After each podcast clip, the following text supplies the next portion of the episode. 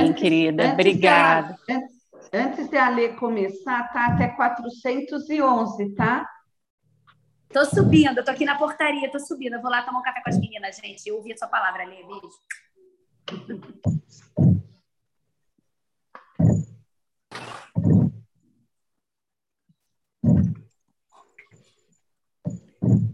Mutou ali. Caiu, Alê? Voltou, né? Menina, eu fui aceitar a gravação aqui que começou, aí eu apertei o botão errado. Eu já fiz isso. Ele me avisou que estava gravando, eu fui apertar e saí ao invés de entrar. Diga, a Rô estava falando. Não, não, pode. Espírito Santo que acho que estava falando, pode falar. Ah, amém, gente. Obrigada, obrigada aí pelas palavras, Tati. Recebo tudo. Realmente a nossa amizade é linda. Eu acho que assim a gente não tem dúvida disso porque ela foi forjada por Deus, né? Não, não, não tenho dúvida que a nossa amizade não, não é coisa de seres humanos, né? Veio do céu. Como ela falou, uma pessoa me levou, eu conheci a Tati numa célula, uma pessoa me levou na célula e ela nunca mais foi, eu que permaneci. Então, eu creio, e eu fiz ela muito tempo com a Tati, e aí um belo dia ela falou para mim, né, Tati, ali eu quero ser sua amiga também, não quero só fazer cela, dar cela para você, eu quero ser sua amiga. Eu falei, ah, é, então tá bom. Eu desavisada dos relacionamentos, né, Tati? A Tati me ensinou o que é relacionar, o que é ser aberto a relacionamento, porque eu não era, eu sempre fui assim de, de poucas amigas, né? Mais amigas especiais. E aí ela entrou assim na minha vida, eu quero ser sua amiga. Eu falei, tá bom, então vamos lá. E ela me ensinou a fazer isso, né? Até no ônibus, quando a gente estava indo para o congresso, a Fabi falou: também quero ser sua amiga. Eu falei: então vamos lá, vamos começar uma amizade, então. Mas foi a Tati que me ensinou isso. É, e eu sou muito grata a ela por causa disso, grata por ela estar sempre me resgatando, né? Porque a gente sabe que a gente fica é, nesse amor, nesse fervor de Deus, e aí tem sempre condições da vida, situações da vida que acabam afastando a gente, né? A gente se deixa afastar, na verdade. É, e, e, a Tati sempre teve nesse movimento de toda vez que ela se reaproxima de Deus, ela vai lá e me carrega junto. E eu agradeço muito por isso. Eu sempre sou levada também por ela, estou sempre aberta. Eu acho que a gente faz essa dupla muito bem feita, né, amiga? Porque realmente vem do céu. Eu queria agradecer Amém. todas. Amém. Queria agradecer todas as orações aí que eu recebi. É, eu não sei se a Paulinha conseguiu entrar da capoeira, só dá um oi se conseguiu entrar, porque aí ela não sabe direito o que é o café, eu ia explicar rapidinho. Se alguém vê aí Paulinha, ela me falou Tem uma Paulinha aqui, sim. Tem, ah, tem uma Paulinha. Então, eu vou falar rapidinho, é, porque eu convidei, ela até botou lá no grupo do pessoal da capoeira, que faz capoeira comigo, ela falou, ah, vou entrar para te ver. É, mas eu sempre falo do café e tal, mas nunca expliquei em detalhes, né? Só para falar para ela ficar aí à vontade. Se é a Paulinha, que eu não sei se é a Paulinha da capoeira que está aí, que nunca tinha entrado antes, mas seja bem-vinda. A gente está aqui para falar de Deus, um grupo super aberto que não está ligada a nenhuma é, igreja específica, né? Nenhuma religião específica, mas a gente está aqui para compartilhar do amor de Deus e impulsionar todas essas mulheres aqui que fazem parte do grupo. Expliquei direitinho? Alguém quer acrescentar? Então vamos lá. Alguém ora por mim? Rô pode orar? Para a gente começar? Posso sim, gente. Ainda mais que agora tem mais uma unção ah, aqui. Aí! Agora somos em três ungidas do Senhor. Amém. Que isso! Vamos lá, Pai, muito obrigada por esse dia, pela tua graça, pelas tuas misericórdias que se renovam a cada manhã sobre nós. Agora, Senhor, assim como aquele sol brilha e aquece a terra, que o teu Espírito Santo brilhe e aqueça os nossos corações. Aleluia, Senhor. Que o Senhor possa tomar a Alessandra, Deus, que não seja ela ministrar, mas que seja o teu Espírito Santo ministrando através da vida dela. Que esta palavra nos impactue, nos transforme, nos cure, nos renove.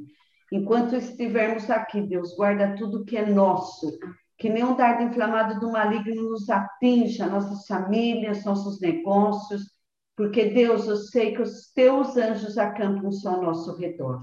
E Espírito Santo, haja em nós e através de nós. Em nome de Jesus. Amém. Amém. Obrigada, Rô.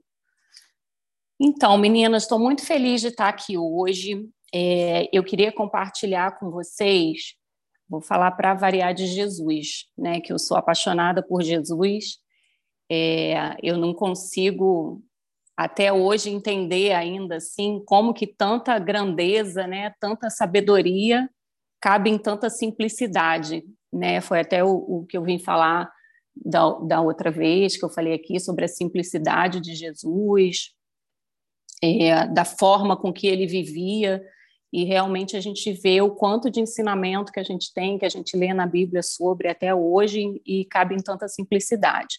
Então, eu queria compartilhar um pouco com vocês é, da caminhada de Jesus, não no sentido figurado, assim, da nossa caminhada com Jesus, né? Mas da caminhada dele mesmo aqui na Terra, né? O tempo que ele passou aqui é, caminhando, né? Isso porque eu li um, um, livro, uma trilogia, era um romance falando sobre a vida de Jesus. Depois, se vocês se interessarem, eu boto lá no grupo o nome do livro, o autor, tudo direitinho.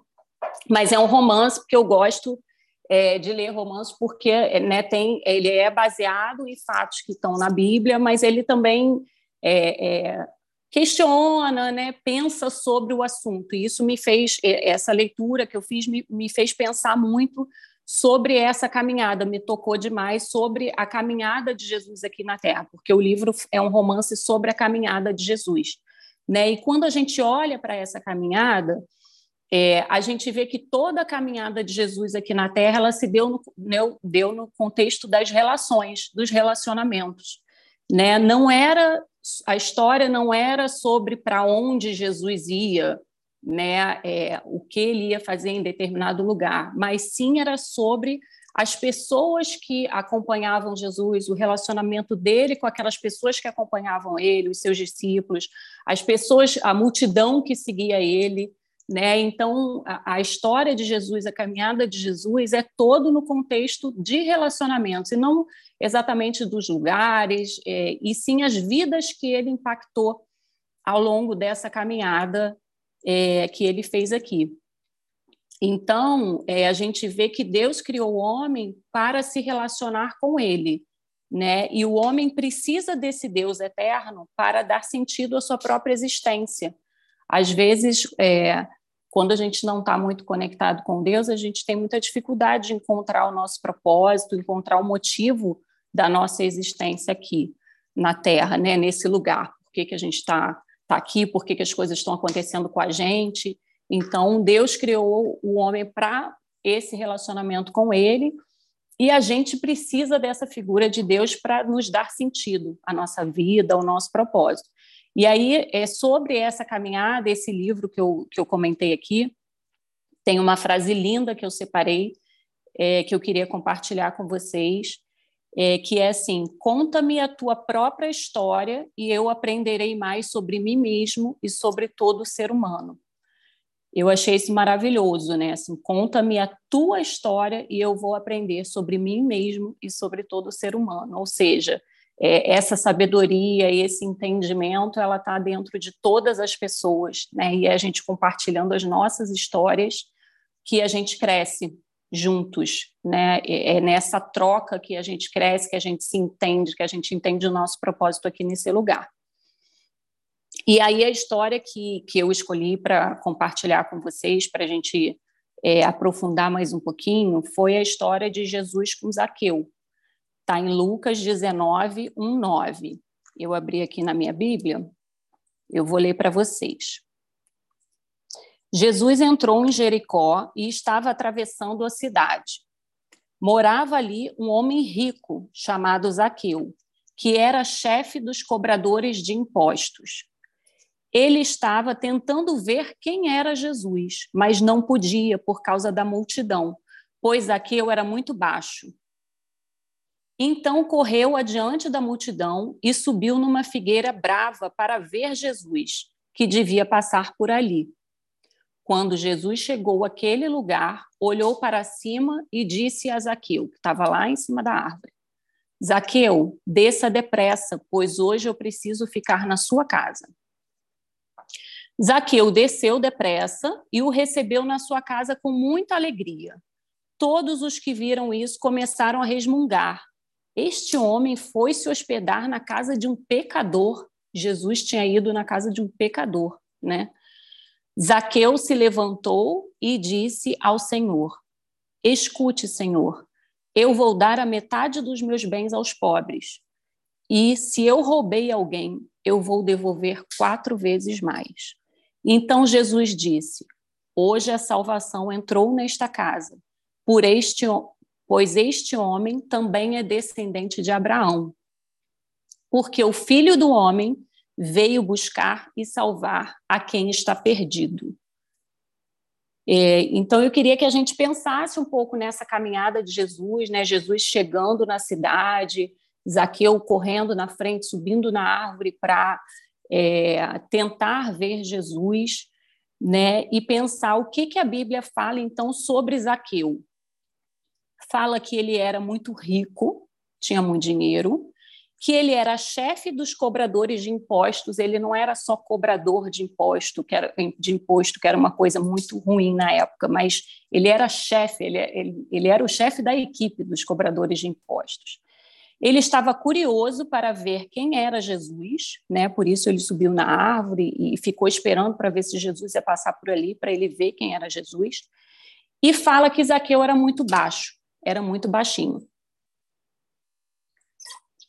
Por isso ele tinha essa dificuldade de, de chegar perto de, de Jesus e ver quem era. Então, é, pensando né, sobre quem era Zaqueu, é, ele era o chefe dos cobradores de impostos. Quem eram os cobradores de impostos da época?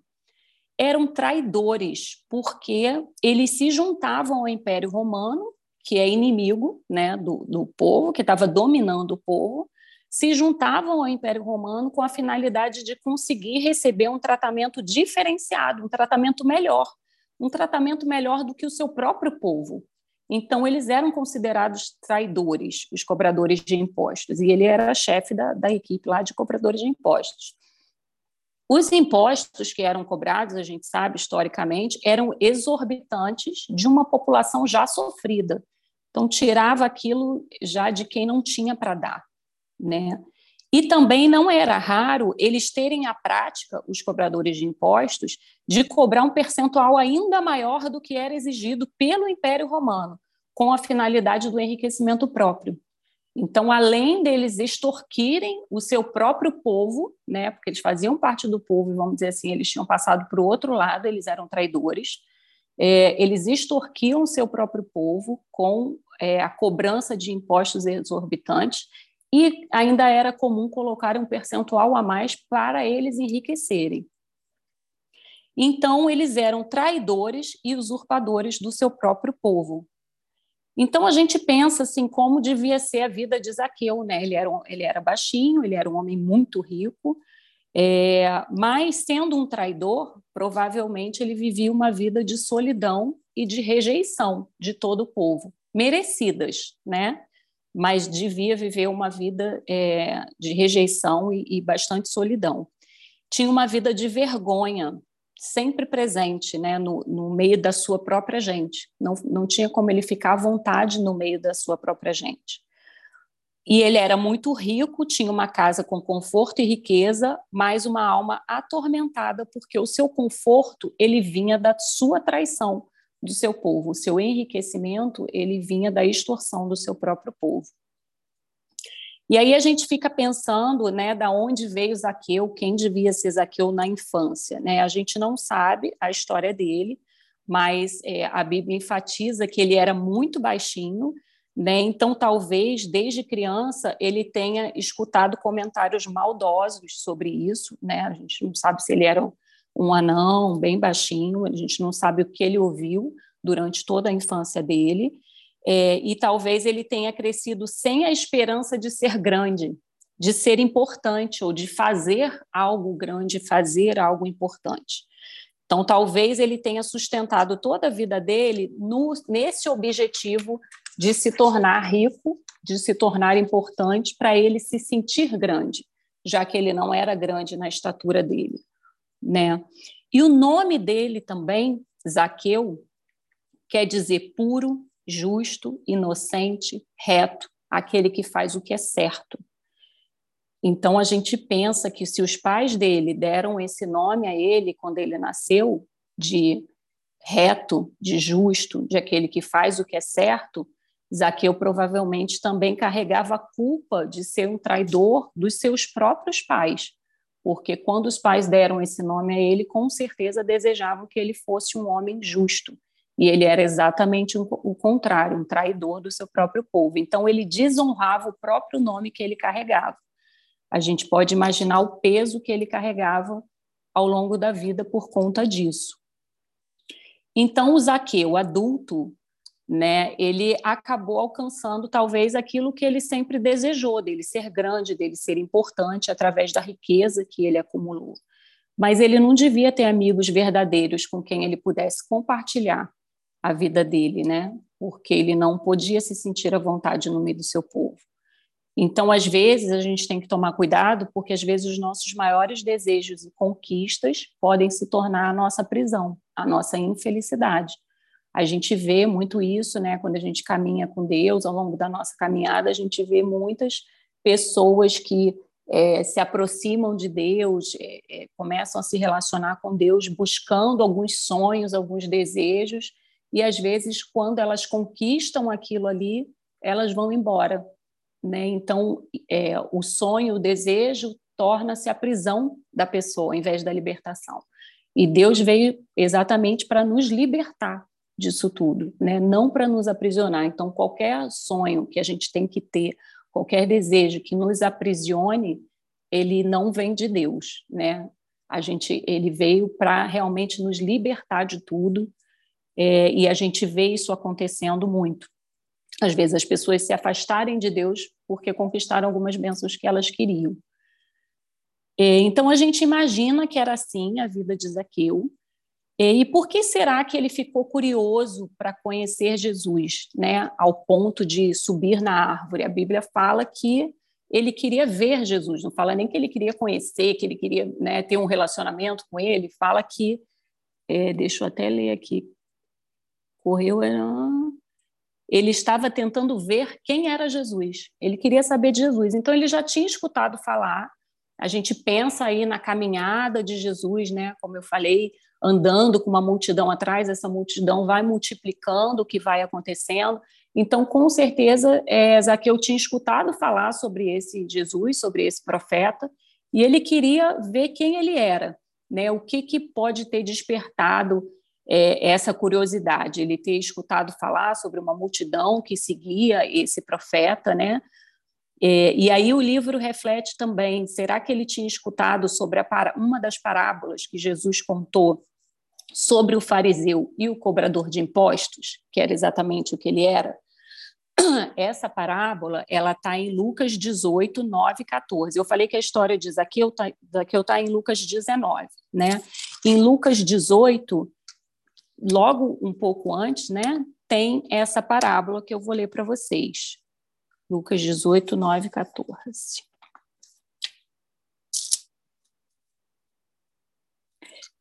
O fariseu e o cobrador de impostos. Jesus também contou essa parábola para os que achavam que eram muito bons e desprezavam os outros. Dois homens foram ao templo para orar. Um era fariseu e o outro era cobrador de impostos fariseu, que, que é o que sabe tudo, né? o mestre da lei, vamos dizer assim, o fariseu ficou de pé e orou sozinho assim: Ó oh Deus, eu te agradeço porque eu não sou avarento, nem desonesto, nem imoral como as outras pessoas. Agradeço-te também porque não sou como este cobrador de impostos. Jejuo duas vezes por semana e te dou a décima parte de tudo que eu ganho. Mas o cobrador de impostos ficou de longe, nem levantava o rosto para o céu, não tinha nem coragem de levantar o rosto. Batia no peito e dizia: Ó oh Deus, tem pena de mim, porque eu sou pecador. E Jesus terminou dizendo: Eu afirmo a vocês que foi este homem, o cobrador de impostos, e não o outro que voltou para casa em paz com Deus.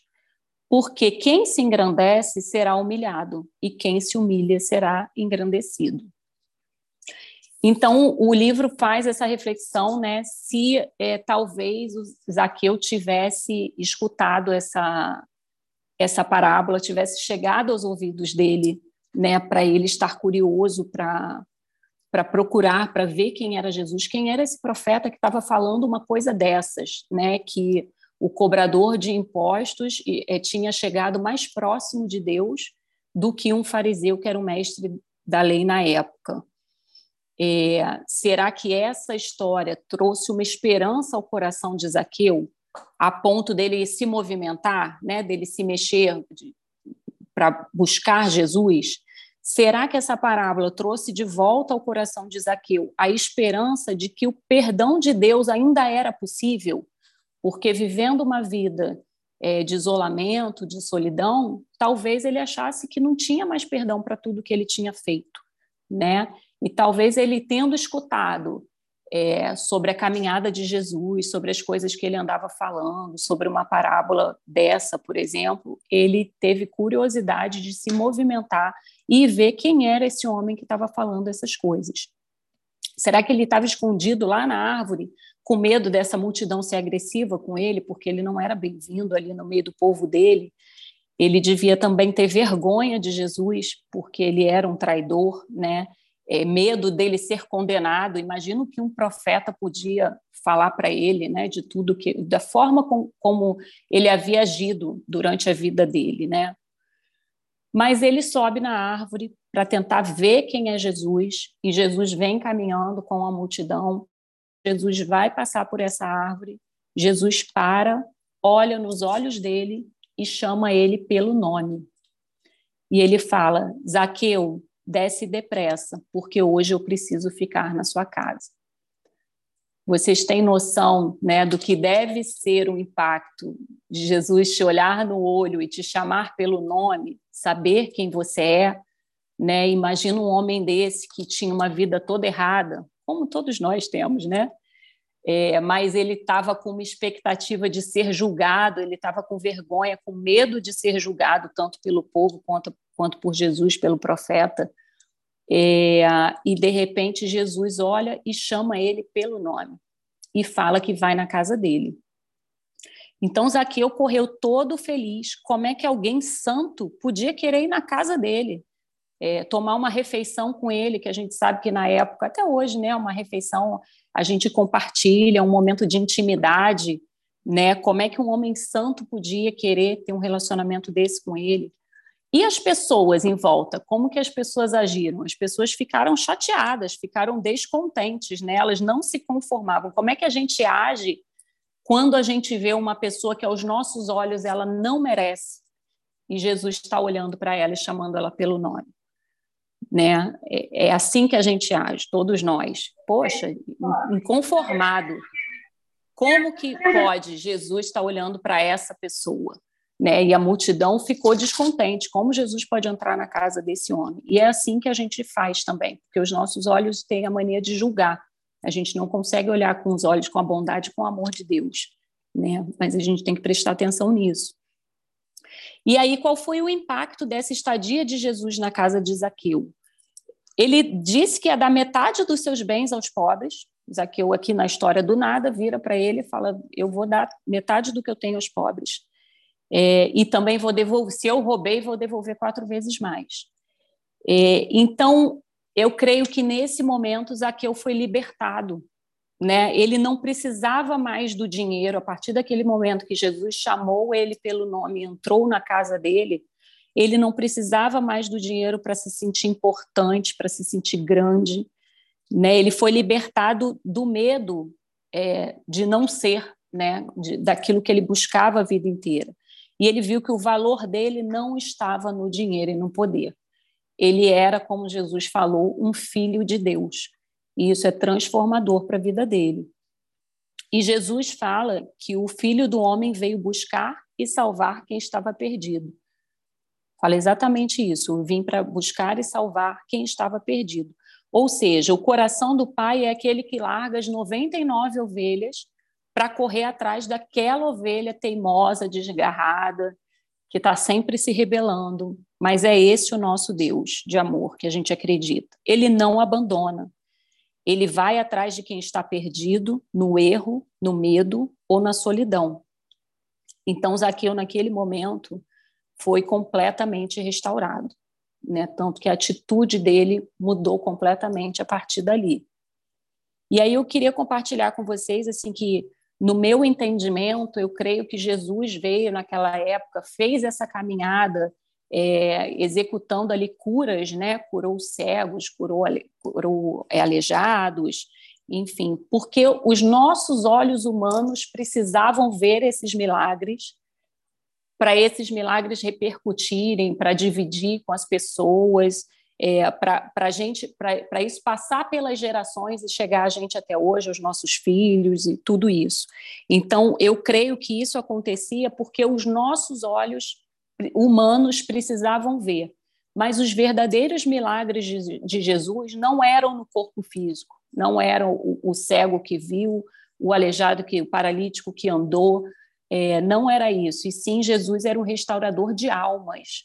Se a gente for olhar por trás de todas essas enfermidades, elas têm almas muito adoecidas e até nós que às vezes né, somos perfeitos fisicamente, não temos essas enfermidades, temos almas adoecidas também. Então, eu creio que ele executou todos esses milagres para que essas histórias repercutissem e a gente é, enxerga isso bem. Mas os verdadeiros milagres de Jesus foram nas almas das pessoas que ele restaurou. Ele consertava as pessoas que estavam quebradas, que estavam sozinhas, que eram excluídas da sociedade, que estavam despedaçadas. Ele consertava as pessoas quebradas. Por isso que eu queria hoje aqui dividir com vocês, compartilhar com vocês, convidar vocês que são todas aqui seguidoras de Deus, seguidoras de Jesus, que, que acreditam nisso, é, a serem todas curadoras de almas. Lembrando dos ensinamentos de Jesus, né? O que, que a gente viu aqui nessa história. Jesus não se incomodava com as repercussões negativas das suas atitudes. Todo mundo julgou Jesus porque ele foi na casa de um pecador. Ele não estava nem aí. Ele não se incomodava de ficar querendo ficar legal na fita com, com as pessoas, né? Não se incomodava com essas repercussões negativas. Jesus agia com tranquilidade de quem não deve nada a ninguém. Então, gente, eu acho que quando a gente estiver é, no nosso caminho, é, seguindo Jesus e, e restaurando almas, impactando vidas, a gente pode seguir com a tranquilidade de que a gente não deve satisfação às pessoas, de que a gente não tem que se, se importar, porque as pessoas vão olhar e vão julgar. Isso é natural do ser humano. Jesus, então eu falei, um, Jesus não se incomodava com as repercussões negativas. Dois, Jesus agia com a tranquilidade de quem não deve nada a ninguém.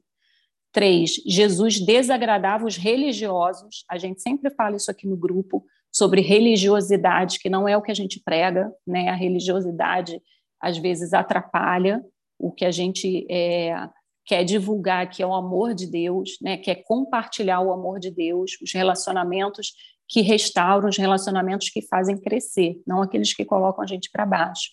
Então ele desagradava os religiosos e as pessoas julgadoras em geral, porque ele tinha uma mensagem revolucionária a mensagem revolucionária dele não fazia acepção de pessoas. Não existia é, pessoas fora do, do raio de ação de Jesus. Jesus estava ali para todos, e ele demonstra isso em, em, vários momentos na Bíblia, contato com mulheres, que na época né, os homens não podiam ter contato, ele teve de conversar, ele teve os samaritanos, ele teve, enfim, ele demonstra isso todo o tempo. Então ele tinha essa mensagem revolucionária onde ele não excluía ninguém do, do, do raio de ação dele. É, e, por último, a mensagem de Jesus, que é transformadora de vidas. Traz profundas mudanças na forma de enxergar a vida e as pessoas. Né? A mensagem que ele prega traz essas mudanças na forma de enxergar a vida e na forma de enxergar as pessoas, para a gente julgar menos, para a gente compreender mais é, e para a gente se doar mais. É, então, esse é o meu desejo aqui hoje, encerrando a palavra, né, que convidar todas essas mulheres aqui do grupo, que são todas fortes, guerreiras, que a gente seja, é, como Jesus, um exército de transformar vidas, que nós sejamos um exército de, de consertar pessoas quebradas, que a gente não deixe passar a oportunidade de passar alguém pela nossa vida sem é, a gente ter um impacto positivo na vida dessa pessoa, dessa pessoa é, não viver a experiência de, vamos dizer assim, ser chamada pelo nome. A gente viu isso na, na conferência sábado, né?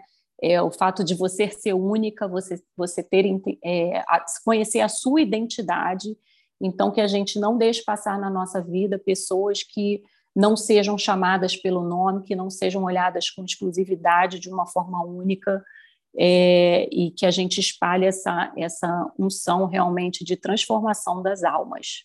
Isso que eu quero convidar essas mulheres daqui hoje, para a gente formar esse exército aí de curador de almas. Obrigada, meninas. Era isso. Deixe-me ah, aqui. Amém, Senhor Jesus. Obrigada, Pai. Obrigada por estarmos aqui reunidas essa manhã, Senhor, como corpo de Cristo, como exército do Senhor, Senhor. Nós queremos te agradecer pela oportunidade que o Senhor nos deu, Pai, de fazermos parte da tua família, pela oportunidade de o Senhor nos chamar pelos nomes, porque nós cremos que o Senhor chama cada uma que está aqui pelo seu nome, porque o Senhor nos conhece, o Senhor sabe quem somos e o Senhor vai atrás de nós cada vez que nós somos teimosas, nós nos desgarramos, Senhor, o Senhor sempre vai atrás de nós. Muito obrigada por sermos escolhidas por Ti, Senhor, para fazer parte desse exército, para sermos filhas de ti, Senhor, para termos esse esse benefício, toda toda essa proximidade contigo, Senhor, que nos orienta, que nos protege, que nos traz luz em todas as situações, Senhor, porque quando nós olhamos para ti, Senhor, os nossos problemas ficam pequenos, Pai. Eu te agradeço e eu te peço que o dia de todas hoje seja abençoado, Senhor, que a gente saia daqui com essa perspectiva de que vamos impactar a vida das pessoas ao nosso redor, no nosso dia a dia, Senhor que o Senhor nos traz essa unção, Pai, de impactar vidas, de transformar vidas, porque a tua palavra ela é transformadora, ela é revolucionária, Senhor. Que o Senhor derrame sobre nós essa unção e que saiamos daqui juntas como um exército, Senhor, para transformar esse mundo aqui num lugar melhor, olhando mais para o alto e menos para os nossos problemas, Senhor, porque enquanto nós cuidamos das tuas coisas, o Senhor cuida das nossas coisas, Senhor. Em nome de Jesus, amém. Amém, meninas. meninas. Tem que pregar todo mês.